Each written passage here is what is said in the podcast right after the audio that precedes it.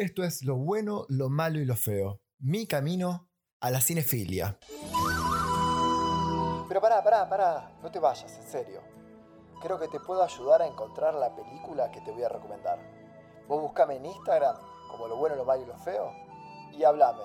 Y te puedo ayudar a encontrar el link. Guiño, guiño. Ahora sí, que comience el juego.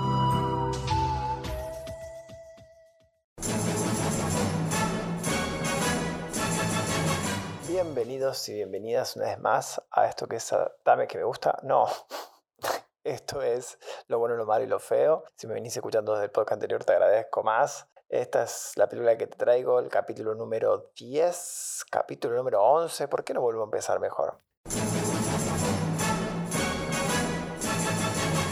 Bienvenidos y bienvenidas una vez más a esto que es Lo bueno, lo malo y lo feo, mi camino a la cinefilia, en el capítulo número 11. Os traigo una película del 2003 dirigida por Lars Bortrier, Dogville, y está protagonizada por Nicole Kidman. La verdad que puede que sea conocida, creo que no tanto, es una película muy controversial eh, y voy a seguramente me voy a extender bastante más que otras películas.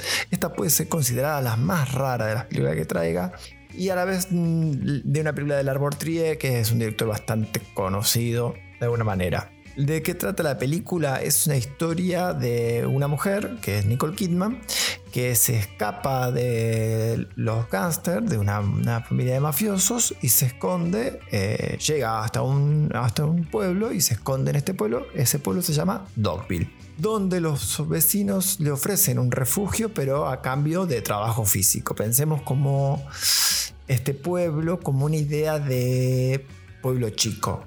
Está mostrado ahí como con 12 personas, es el arquetipo de un pueblo chico. Ella tiene que ganarse la confianza, tiene que ser aceptada por cada miembro de esta comunidad y para eso, para que le permitan quedarse. Y para eso hace trabajo forzado. Cualquier intento de hacer una cosa de otra manera o poner un límite a un vecino es un riesgo que puede conducirla a que la echen de la ciudad o que la devuelvan a las manos de estos criminales que la persiguen. Esto es el pequeño resumen. Dogville es un peliculón muy bueno, muy profundo, muy interesante, muy controversial para hablar, así que de verdad te, te invito a que la veas tenés que saber algunas cositas que las que voy a contar ahora. No creo que me pueda meter mucho en la historia, así que no voy a spoiler mucho, sino que voy a contar un poco el contexto. Sobre todo también es parte de una trilogía, o por lo menos Lars Tree en ese momento quería hacer una trilogía. Solamente hizo la segunda parte que se llama Manderley, que también es muy buena. Manderley a mí me gustó muchísimo. Tiene muy parecida la estética, muy similar. Él la quería hacer con Nicole Kidman, no pudo hacerla con Nicole Kidman. Tiene otra actriz que eso de verdad que se nota la gran diferencia entre Nicole Kidman como actriz eh, y este segundo reparto. Teóricamente la tercera parte, eh, que se va a llamar Washington, también va a estar Nicole Kidman de nuevo, pero la verdad es que sospecho que ya es un proyecto que prescribió. La verdad que, ¿por qué es considerada la más rara de todas estas películas? Porque no cumple con muchas convenciones que estamos acostumbrados. Sobre todo porque no tiene efectos especiales, o mejor dicho, tiene, pero no tiene efectos especiales para querer disimular algo, para mentirnos algo. Casi no tiene música agregada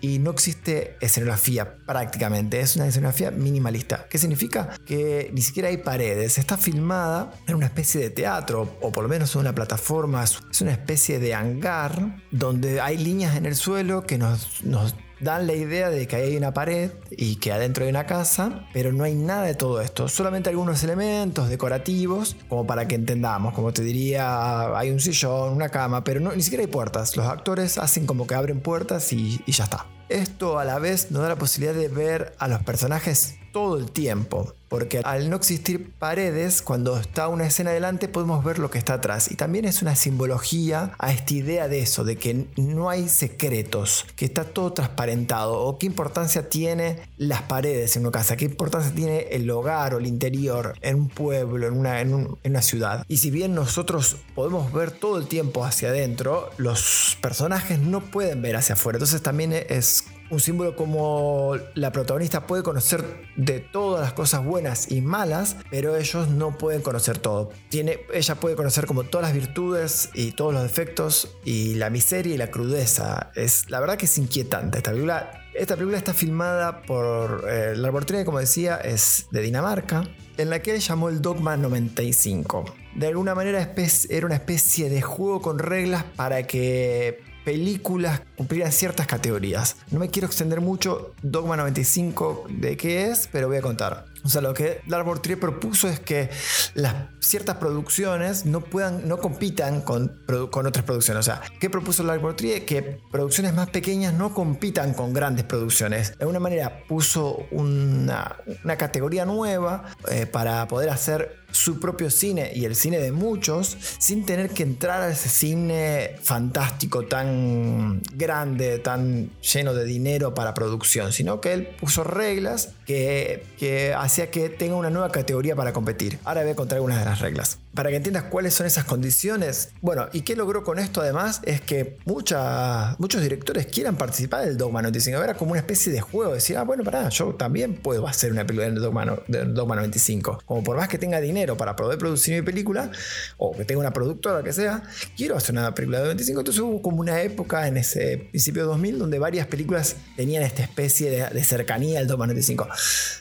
¿Qué es el Dogma 95? Entonces, los rodajes, eh, tenía siete reglas. Los rodajes tienen que llevarse a cabo en locaciones reales, no se puede crear nada, eh, no se puede decorar ni crear un set de filmación. Si un artículo o objeto es necesario para el desarrollo de la historia, se debe buscar una, una localización donde estén los objetos necesarios. El sonido no puede mezclarse separado de la imagen, o sea, no, puede, no podían agregar música en edición. Eso es impresionante. O sea, si había música tenía que estar en la escena. Se rodará con cámara en mano, eh, no se permite trípodes, entonces esto le da a la, película un sentido más independiente porque no hay algo que sostenga, no está como oculta la cámara, sino que está ahí bastante presente. La película tiene que ser a color, no se permite ninguna luz artificial, o sea, la luz que había tiene que ser natural están prohíbe como efectos ópticos de filtro. Las películas no pueden tener, es impresionante, las películas no pueden tener una acción o desarrollo superficial, o sea, no se pueden mostrar armas ni que puedan ocurrir crímenes de historia, porque lo quería bastante realista. De alguna manera eso, es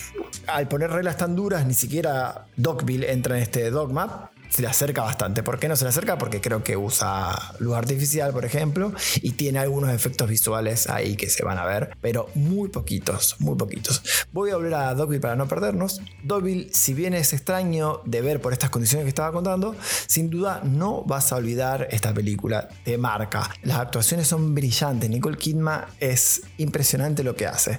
Es un drama fuerte que hace una analogía con respecto a la sociedad, donde todos nos muestran como todos los posibles eh, personajes que pueden estar en la vida, donde todos los personajes tienen como algún secreto oculto, algo así como es lo que muchas veces eh, nos referimos como pueblo chico, infierno grande, y, a la vez como está filmada en cámara en mano y tan cerca de, las, protagonistas, la verdad que la hace como que vos estás siendo parte de esas conversaciones. Y la cámara mira a, a los rostros, entonces de verdad es como si vos estuvieras mirando, estuvieras ahí parado en esa conversación, mirándolo a la cara de los distintos personajes. Además, Dogby fue analizada y tiene otra particularidad que la hace brillante, que es el método brechtiano. ¿Qué es el método brechtiano? Uf, es un montón, pero sé que va a ser más largo este capítulo, pero ¿qué sería esto? Voy a resumirlo. Tiene varias, varias características, pero durante siglos nosotros escribimos historias que nosotros, si yo no escribo, bueno, eh, durante siglos escuchamos o leímos historias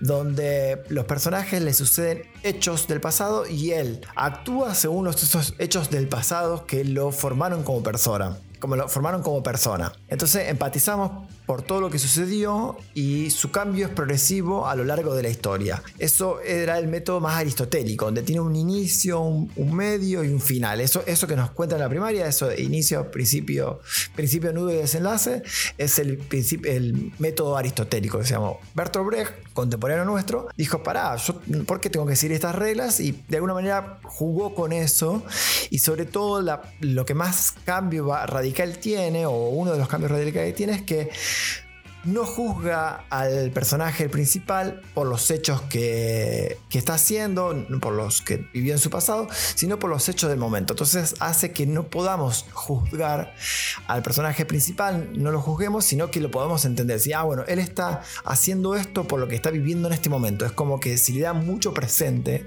a la vida del personaje. Todo esto parece mucho más complejo, pero es un juego de ficción, porque de alguna manera el método aristotélico quería que nosotros empaticemos con el personaje, de esa manera logremos la famosa como catarsis. Nosotros, a partir del personaje que estamos viendo, hacemos catarsis de nuestra vida es una, especie de relajo de ver qué le sucede al protagonista y vivirlo según su vida y eh, ta, ta, ta. El método brechtiano busca que tomemos distancia del protagonista para que lo, lo entiendas o no, pero no puedas juzgarlo. Según lo que está pasando en ese momento, él va a tomar decisiones de, en ese momento.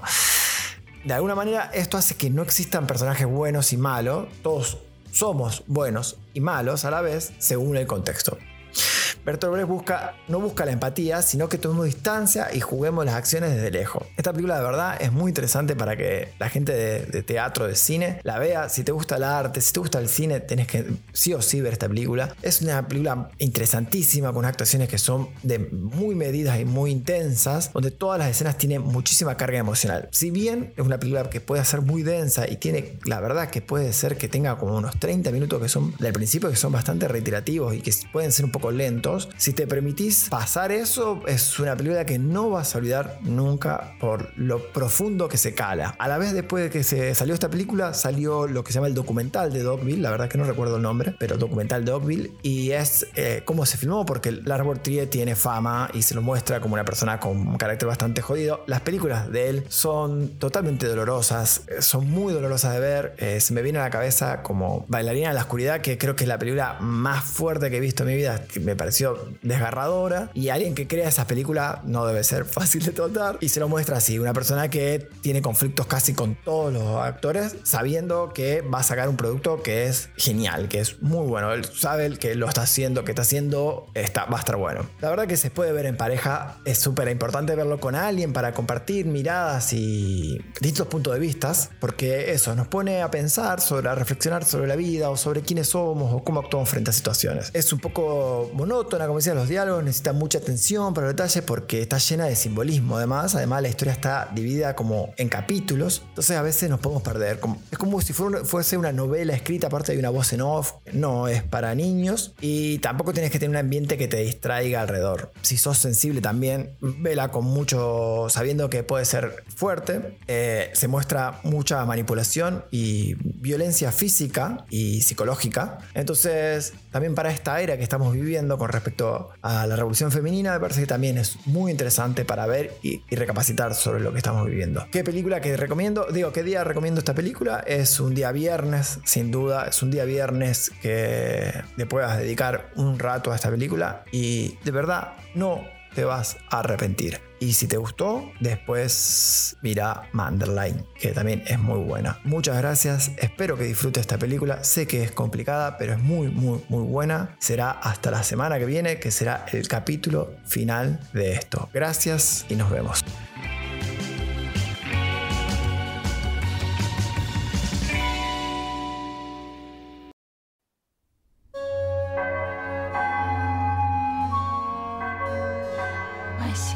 Beautiful little town in the midst of magnificent mountains.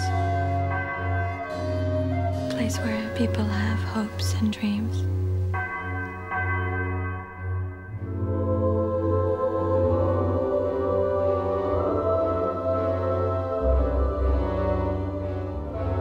What if I said you could stay here? But I've got nothing to offer in return. No, I think you have plenty to offer Dogville.